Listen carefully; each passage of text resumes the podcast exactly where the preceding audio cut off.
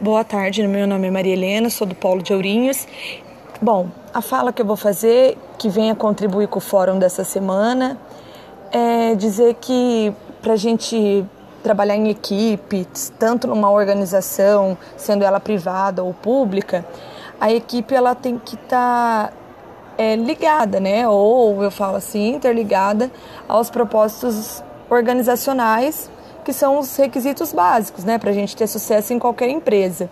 E um deles, eu penso que é traçar os perfis profissionais, que a gente observa observa-se muito, né, que às vezes a pessoa ela entra para uma função, né, e talvez ela nem tenha, né, é, um perfil, né, como trabalhador. É, observa-se bastante isso, como por exemplo, às vezes a pessoa é da área administrativa, ela é formada em administração, só que ela não tem um foco, né?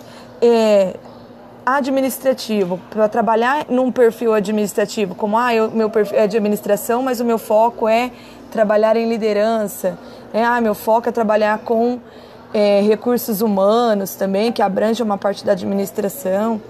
Então eu penso que para contribuir, o correto seria uma seleção é, é, mais integrada, né? com setores, né? com perfil.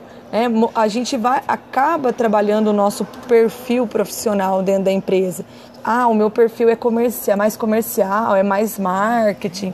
Então, penso que o perfil, quando a pessoa conhece o seu perfil profissional, ela conhece as suas habilidades, ela contribui melhor para a empresa.